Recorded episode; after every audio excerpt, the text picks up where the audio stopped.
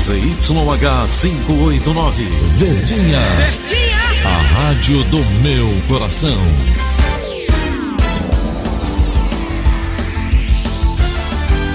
Rádio Notícias Verdes Mares 810.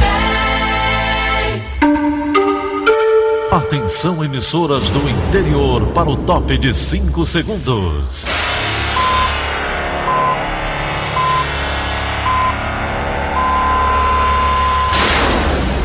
A Verdinha leva o som cada vez mais longe. Rádio Sul Cearense de Brejo Santo, Cristal de Quixeramobim, Iracema de Ipu, Jornal Centro-Sul de Iguatu, Macambira de Poeiras, Tabajara de São Benedito, Oroz FM, Pioneira de Forquilha, Itataia de Santa Quitéria, União de Camocim, Educadora do Cariri do Crato, Líder FM de Itapipoca, Aquarela FM de Miraíma, Liberdade de Itarema, Carinhosa de Acopiara, Sertão Central de Senador Pompeu, Vale do Salgado de Lavras da Mangabeira, Vale FM de Nova Russas.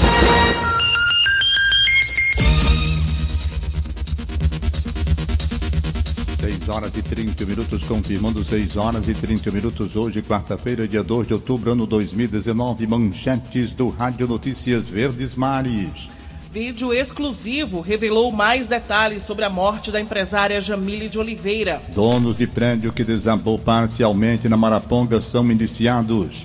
Após denúncia, a polícia apreendeu uma metralhadora de uso exclusivo do Exército em Maracanaú. Pai de santa acusado de estupro em Biapina teve liberdade concedida pela Justiça. Essas e outras notícias em instantes.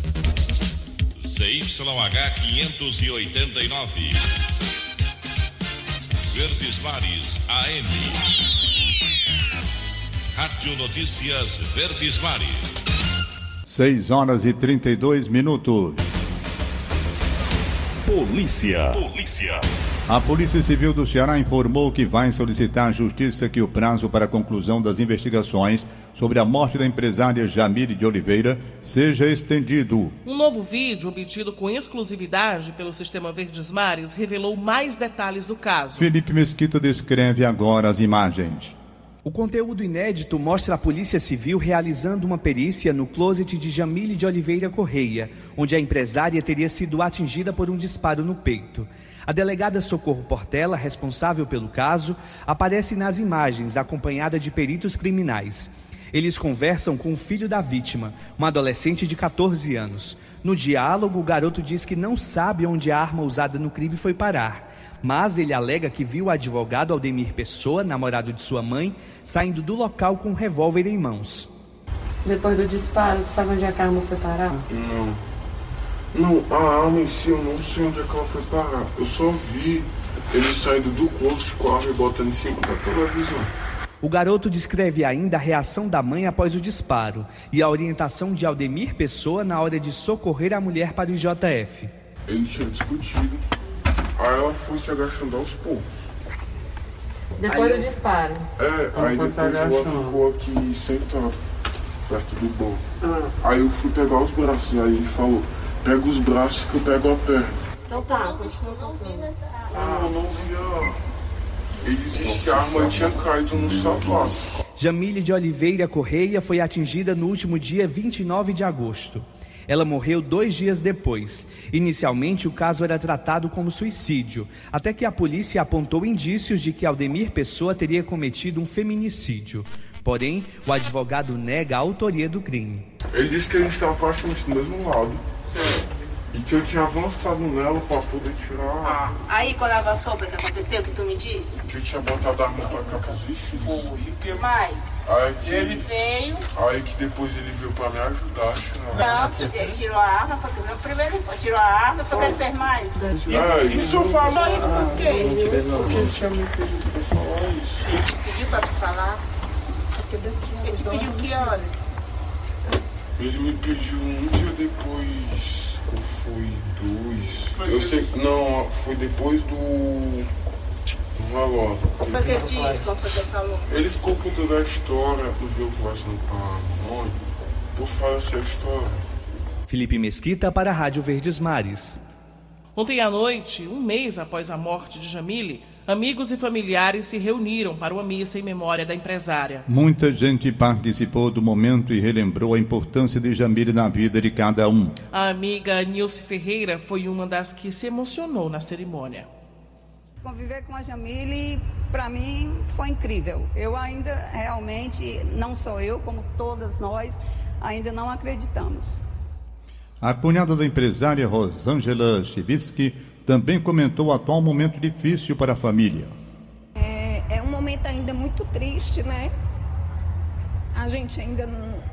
A família ainda está muito é, sentida ainda. É muito difícil, né, aceitar. Mas a gente está acreditando nas investigações que são absolutas, né? Que eu tenho certeza que vai derrubar essa ideia louca de dizer que é um suicídio, né?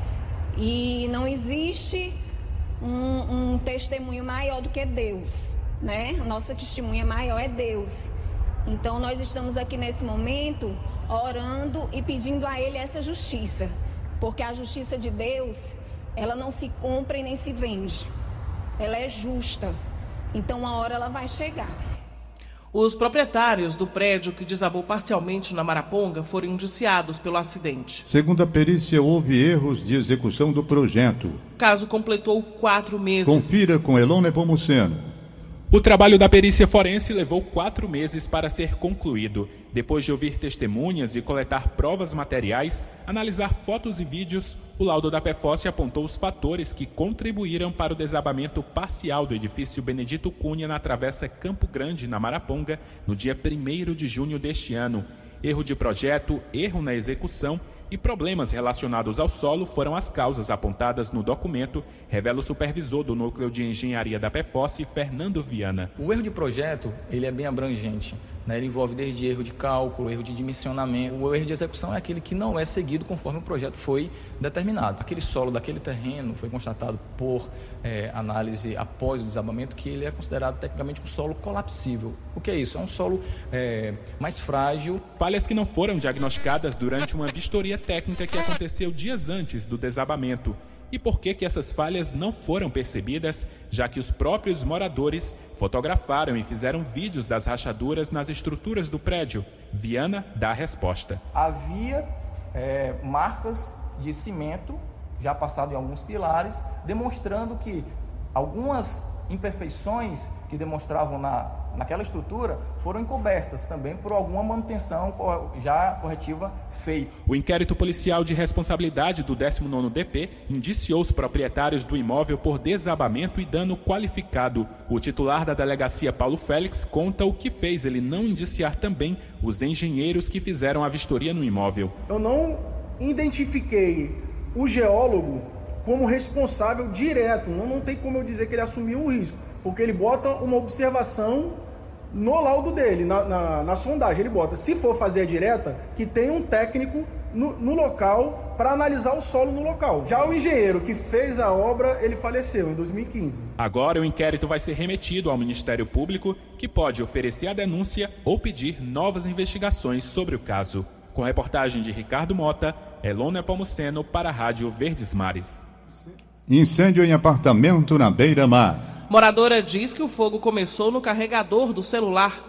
Repórter Alisson Ferreira está no local e traz mais detalhes. Olá, bom dia. A gente conta os detalhes desse plantão policial e um caso chamou bastante atenção. Um incêndio aqui na Visconde de Mauá, com a Avenida Beira Mar, em um prédio residencial. A informação que nós recebemos é que no segundo andar desse prédio, um quarto teria começado a incendiar. Duas senhoras e duas cachorrinhas moravam nesse local. E aí o Corpo de Bombeiros veio para cá, junto com a Polícia Militar, a gente também veio acompanhar todo esse procedimento. O incêndio foi controlado, mas muita gente se assustou. Isso porque a fumaça foi alta, inclusive tem uma mancha preta ainda aqui na, na lateral desse condomínio várias dessas pessoas que moram nesse prédio de pelo menos 10 andares ficaram assustadas na madrugada, tudo foi por volta de 3 horas da manhã e saíram do local correndo só com a roupa do corpo. É, o Corpo de Bombeiros veio para cá, conseguiu controlar essas chamas, realmente disse que as chamas ficaram no quarto e começaram a se espalhar um pouquinho pela sala, mas eles controlaram logo. E dois cachorrinhos, duas fêmeas, na verdade, duas cadelas, não resistiram à intensidade dessas chamas e também à fumaça e morreram no local. As outras pessoas saíram sem ferimentos e a gente continua aqui para trazer mais atualizações sobre o caso. Alisson Ferreira para a Rádio Verdes Mares. 6 horas e 40 minutos. Acidente na Avenida Silas Monguba. Um motorista bateu em um poste de alta tensão e derrubou pelo menos mais três postes na avenida. Quem está no local também traz todos os detalhes para a gente, a repórter Marina Alves. De acordo com testemunhas, por volta de uma e meia da madrugada desta quarta-feira, um motorista com sinais de embriaguez bateu em um poste da Avenida Silas Munguba, no sentido Castelão Parangaba, quase no cruzamento com a Bernardo Manuel. O impacto da batida foi tão forte que o carro derrubou pelo menos três postes de alta tensão da avenida. Por conta da batida, parte do bairro Serrinha está sem energia. A falta de energia, claro, comprometeu também o semáforo da região. Por isso, nesse momento, agentes da MC e do Via Livre estão controlando o trânsito no cruzamento das avenidas Silas Munguba e Bernardo Manuel. Os motoristas que seguem na Silas Munguba em direção ao Oeste e a Parangaba não conseguem passar direto por conta do bloqueio total da avenida, estão tendo que fazer um pequeno desvio. As equipes da Enel estão no local desde as duas horas da madrugada, mas disseram que é um serviço complexo, já que são postes de alta tensão e eles precisam ter muito cuidado ao fazerem esse trabalho. Nesse momento, eles estão fazendo a retirada do poste que caiu, um dos postes, né, que caiu por cima do carro que foi bateu em cheio, né, durante a madrugada. Então a retirada desse poste demora um pouco, depois eles vão fazer a substituição. A previsão dada aqui pra gente é de que o término desse, desse serviço deve acontecer só por volta de 10 horas da manhã. Enquanto isso, os motoristas vão precisar ter paciência por conta do desvio e os moradores da região também, já que estão sem energia elétrica. Marina Alves para a Rádio Verdes Mares. Foram 11 dias de atentados. As autoridades de segurança confirmaram que 147 pessoas foram capturadas, sendo 35 adolescentes. As ações aconteceram em 28 municípios. Um total de 113 ações criminosas registradas. E boa parte dos ataques teve como alvo veículos particulares. A pergunta agora é: e quem fica com os prejuízos? Acompanhe a reportagem de Márcio Dornelles. A nova onda de ataques criminosos, que começou no dia 20 de setembro, voltou a assombrar a população do estado do Ceará e trouxe tristes recordações do janeiro passado. Não demorou para que a ação dos bandidos, deflagrada numa sexta-feira na capital, logo chegasse às cidades do interior. E dessa vez, eles não pouparam o público e nem mesmo o privado. Pessoas inocentes e seus patrimônios também entraram na mira dos faccionados. Em Maracanaú, na região metropolitana de Fortaleza, o fogo queimou o veículo que o motorista Francisco Ferreira usava para ganhar a vida. Ele arrendou um micro-ônibus para fazer o transporte alternativo.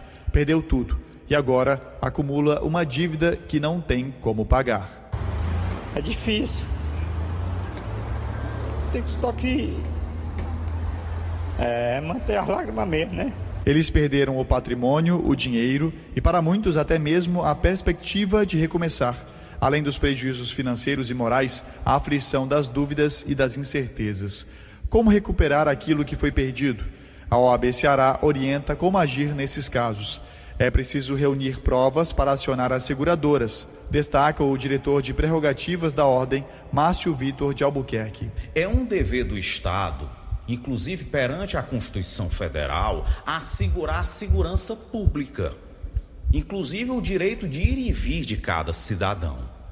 Então, essa parte que sofreu esse prejuízo, ela pode, se for o caso, acionar o Estado, entrar com a medida judicial, uma ação de reparação de danos, danos materiais, danos morais e até possivelmente um lucro cessante se esse equipamento, vamos supor um carro, né, for o meio de trabalho dela e ela ficar impossibilitada de trabalhar durante dias, por exemplo, então ela pode acionar o Estado cobrando uma indenização. O secretário da Segurança Pública e Defesa Social do Ceará, André Costa, disse que o Ministério Público Estadual está acompanhando todos os casos e prestando orientação jurídica.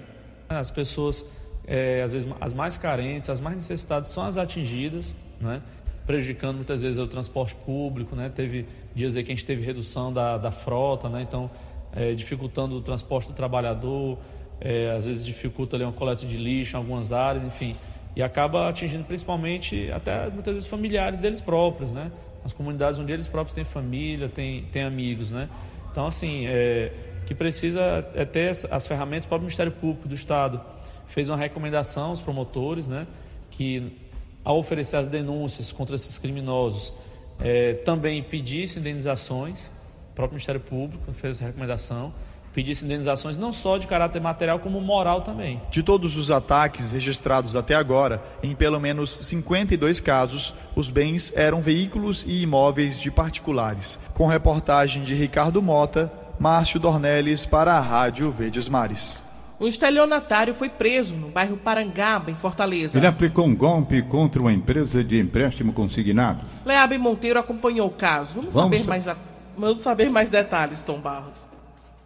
Encontra-se exatamente aqui no 5 Distrito Policial o suspeito José Walter de Souza Lima, de 60 anos de idade. O José Walter foi preso por policiais no momento em que estava tentando fazer um empréstimo consignado usando documento falso. O José Walter, ele já é um conhecido da polícia por práticas ilícitas de estelionato aqui na capital, aqui em Fortaleza. Ele foi preso exatamente no bairro Parangaba, no momento em que estava em uma empresa com toda uma documentação falsa falsa, inclusive utilizando endereços de outras pessoas. Para dar mais informações referente a essa prisão, a gente vai conversar a partir de agora com o delegado titular aqui do 5 Distrito Policial, o Dr. Valdir Passos, que vai nos repassar mais detalhes referente a essa prisão.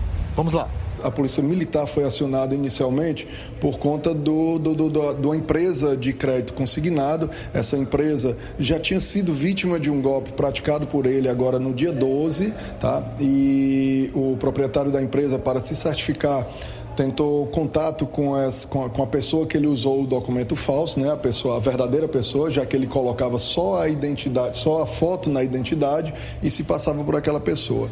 Então, é, o, o, o, proprietário da empresa tentou esse contato e se certificou que ali se tratava de, de uma prática ilícita, tá? Que o José Walter não era aquela pessoa que estava ali na, na, na, naquela identidade, tá? Dia 30 agora, ele compareceu à mesma empresa para tentar um novo crédito consignado em nome de outra pessoa. Então, logo que o proprietário visualizou, já, já estava já aguardando esse retorno dele, já que essa prática dele era usual e outros estabelecimentos semelhantes já vinham mantendo esse contato e estavam só aguardando. Quando ele chegou para realizar esse novo empréstimo com documentos falsos, o proprietário acionou a polícia militar, que prontamente compareceu ao local e o trouxe. O José Walter veio, realmente ele tem uma vasta passagem aqui por crimes de estelionato, crimes contra a fé pública, aí tem falsa identidade, é, uso de documento falso. Então ele tem essa prática, já, já é usual, ele já, já faz do estelionato um meio de vida, tá? Ele confessou a prática delitiva, não, há, não havia como não confessar, já que foi preso em flagrante delito. E estamos agora, durante esses dez dias que nós temos para concluir o inquérito, nós estamos localizando cada uma das vítimas que perderam as suas identidades e, e vamos ouvi-las e saber qual foi o prejuízo que elas suportaram, já que o crédito consignado foi em nome dessas pessoas que foram vítimas das perdas de identidade anteriores. Leabem Monteiro para a Rádio Verdes Mares. A Justiça concedeu um alvará de soltura que revoga a prisão preventiva do pai de Santo Francisco Alcivan Pereira Linhares, de 29 anos. Confira os detalhes com Emanuela Campelo. O alvará determina que Alcivan deve comparecer ao juízo todos os meses. Ele está proibido de frequentar terreiros de religião afro ou similares e de manter contato com as vítimas ou testemunhas de acusação. Ele também não pode se ausentar da comarca onde reside. O homem teve ainda suspensa a atividade de pai de santo ou guia espiritual. Alcivan foi preso no dia 26 de julho deste ano, suspeito de abusar sexualmente de mulheres durante rituais em uma casa de oração na cidade de Ibiapina, na serra de Ibiapaba. Segundo ele, os abusos eram cometidos a mando de entidades espirituais. Emanuela Campelo para a Rádio Verdes Mares. A Delegacia Metropolitana de Maracanã apreendeu uma metralhadora de uso exclusivo do Exército Brasileiro. Policiais receberam denúncias anônimas de que criminosos estavam se preparando para praticar atentados na comunidade do bairro Jari. Ao se aproximar de um terreno baldio, os suspeitos fugiram, deixando uma bolsa para trás. Além da metralhadora, foram encontradas munições e balaclava. 6 horas e 50 minutos, 6 e 50 instantes. Trabalhadores já podem optar pelo saque aniversário do FGTS.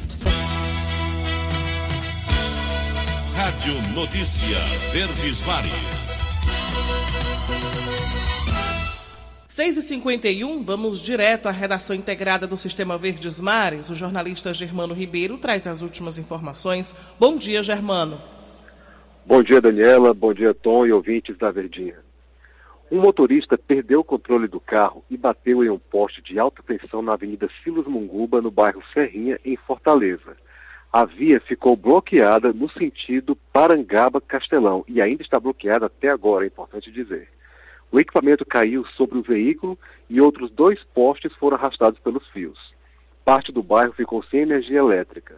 A colisão aconteceu por volta de 1h30 desta quarta-feira, nesse sentido, né, Parangaba-Castelão. Testemunhas informaram que, após derrubar o poste, o motorista saiu do veículo com sinais de embriaguez. Ele fugiu do local. Equipes da ENA Distribuição do Ceará e da Autarquia Municipal de Trânsito, AMC, fizeram desde a madrugada o trabalho de retirada do poste e orientação do trânsito, respectivamente. Os funcionários da ENA que estão no local do acidente disseram que os trabalhos de desbloqueio devem durar até as 10 horas desta quarta-feira, o que deve complicar muito o trânsito do local ao longo desta manhã. E também nesta madrugada foi registra registrado um incêndio em um apartamento no, em um edifício da Avenida Beira Mar. Dois cães morreram nesse incêndio. Né, isso aconteceu durante a madrugada também, por volta das três e meia, no segundo andar do edifício residencial Arpoador, que fica entre a Desembargador Moreira e a Visconde de Mauá. De acordo com o Major Amorim do Corpo de Bombeiros, o fogo teve início em um dos quartos do apartamento e também atingiu a sala. Testemunhas relataram que a mãe e a filha moravam no apartamento com os dois animais. E elas disseram para os vizinhos que o fogo pode ter sido causado por um celular deixado carregando em cima de um frigobar. Algumas pessoas tiveram que ser resgatadas porque tiveram dificuldade de sair do apartamento. Algumas foram atendidas pelo SAMU, mas sem ferimentos graves. Né? As informações são, são, são, essas até o momento. A ocorrência ainda está acontecendo, mas o fogo já foi debelado. Né? O apartamento ficou totalmente destruído e houve a perda né, dos dois bichinhos de estimação dessa família. Germano Ribeiro para a Rádio Verdes Mares. 6 horas e 53 minutos. Cidade. Veículos com final de placas 6 e 7 que operam por aplicativos em Fortaleza devem passar por vistoria da Etupó este mês. Para realizar o procedimento, os condutores precisam agendar e comparecer na sede do órgão no dia e hora escolhidos. As vistorias começaram no último mês de julho e já ultrapassaram quase 9 mil. Carros com placa final 0 a 5. A meta é regularizar todos os trabalhadores das plataformas até o fim do ano. Quem estiver operando sem o selo de autorização emitido pela Prefeitura está passível de multa e apreensão nas blitz mas quem ainda não passou pela vistoria ainda pode agendar o processo. A relação dos locais para agendamento estão disponíveis no portal da Prefeitura de Fortaleza. 6 horas e 54 minutos. Economia. Agora o assunto é dinheiro extra. Trabalhadores já podem optar pelo saque aniversário do FGTS. Ao confirmar esta opção em um dos canais divulgados pela Caixa Econômica Federal, o trabalhador vai deixar de fazer o saque em caso de rescisão de contrato de trabalho. O calendário com as datas você pode conferir no site do Diário do Nordeste. 6 horas e 54 minutos. A produção de biogás no Ceará deve ser ampliada. Bernadette Vasconcelos tem os detalhes. A usina Gás Natural Renovável Fortaleza e o governo do Ceará assinaram um aditivo de contrato que permite ampliar a produção de biogás do empreendimento. Que é operado pelo Grupo Marquise e Ecometano. Com isso, a produção chegará a 120 metros cúbicos até o primeiro semestre de 2021. A ampliação vai demandar um investimento de 40 a 50 milhões de reais. Durante o processo de expansão, serão gerados cerca de 15 e 25 empregos temporários.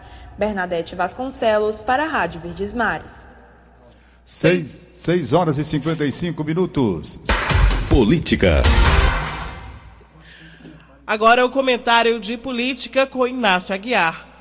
Bom dia, amigos da Verdinha. A notícia que agitou os bastidores da política cearense ontem foi a possível transferência do deputado Capitão Wagner para o DEM. O parlamentar, que é pré-candidato à Prefeitura de Fortaleza, sabe que para ser competitivo precisa de um partido forte, condição que o atual, o PROS, não lhe oferece. Wagner tem tratado com o Comando Nacional do DEM sobre a transferência já há algum tempo, mas duas questões emperram, segundo pessoas que acompanham a negociação. Algumas exigências feitas pelo deputado e também a possibilidade de ele ter o mandato questionado pelo PROS por infidelidade partidária se realmente se confirmar a mudança de partido neste momento. Wagner sabe que terá pela frente um pleito difícil e assim será também para os candidatos que se apresentarem até o ano que vem. Atualmente, há mais interrogações do que perguntas sobre o pleito, mas há muitas articulações em andamento de olho em outubro do ano que vem.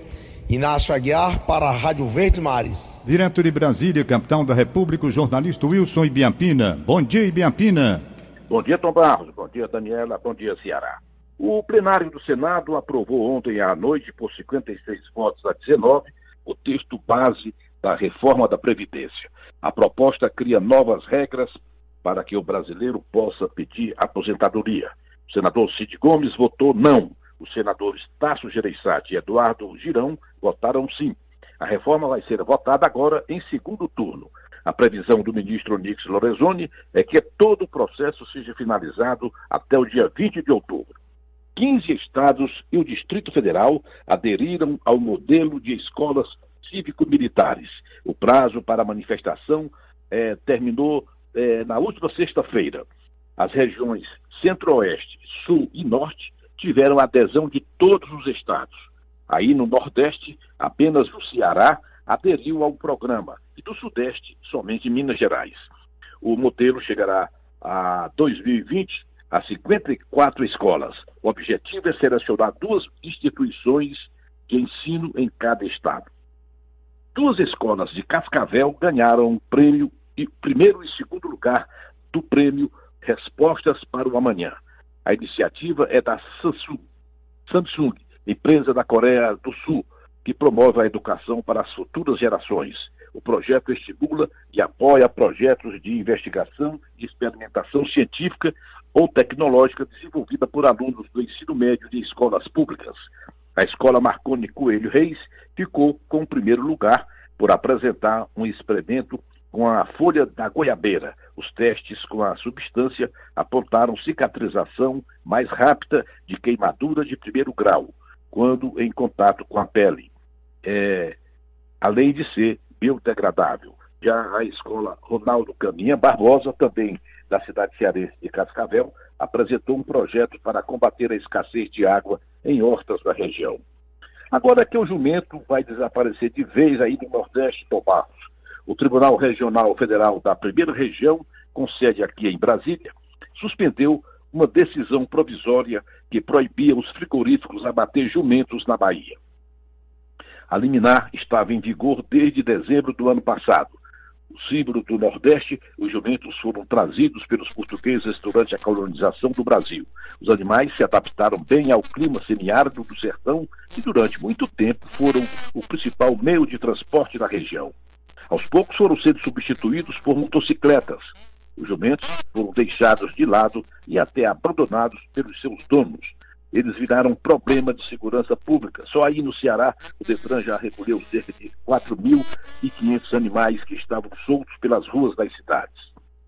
É, o abate e a exportação da carne do couro de jumento para a China e o Vietnã foi a forma que o Brasil encontrou para dar um destino econômico para esses animais. Na Bahia, são três frigoríficos autorizados a fazer o abate. Minas Gerais, Paraná e Rio Grande do Sul também têm frigoríficos autorizados. O presidente Jair Bolsonaro assinou ontem medida provisória que estabelece mecanismos de garantia ao crédito rural e lançou o Plano Nordeste com o objetivo de impulsionar o desenvolvimento econômico e social sustentável do meio rural da região. Aí no Ceará, os sertões de Crateús e Inhamuns e o Vale do Jaguaribe estão entre os 12 territórios da etapa inicial do Plano Agronegócio. Vai beneficiar inicialmente 37 municípios cearenses. E o presidente Jair Bolsonaro começa quarta-feira, hoje, segundo dia de outubro, tomando café da manhã, logo mais às oito e meia, com a bancada do PSD, no Palácio do Planalto. Às 11 horas, irá à sede da PGR para a posse do novo Procurador-Geral da República, Augusto Aras. À tarde, quatro compromissos na agenda. As duas concedem audiência ao deputado estadual Frederico Dávila, do PSL de São Paulo. As três participa da assinatura de acordos da nova fase da Operação Acolhida. Às quatro, recebe o senador Roberto Rocha, líder dos Tucanos, e às cinco horas, concede audiência a Dom Giovanni, núncio apostólico do Brasil, embaixador do Papa do Vaticano, aqui em Brasília. Wilson Ibiapina, de Brasília, para o Rádio Notícias Verdes Mares. 71 agora. Acabamos de apresentar o Rádio Notícias Verdes Mares. Redator Elone Pomuceno. Participação de Wilson Ibiapina, direto de Brasília. Áudio Augusto Assunção. Contra a regra, a linha Mariano. Diretor de jornalismo Ildefonso Rodrigues. Mais informações é nosso site verdinha.com.br e no facebook.com barra verdinha 810. Em meu nome, Tom Barros, e em nome de Daniela de Lavor, tenham todos um bom dia.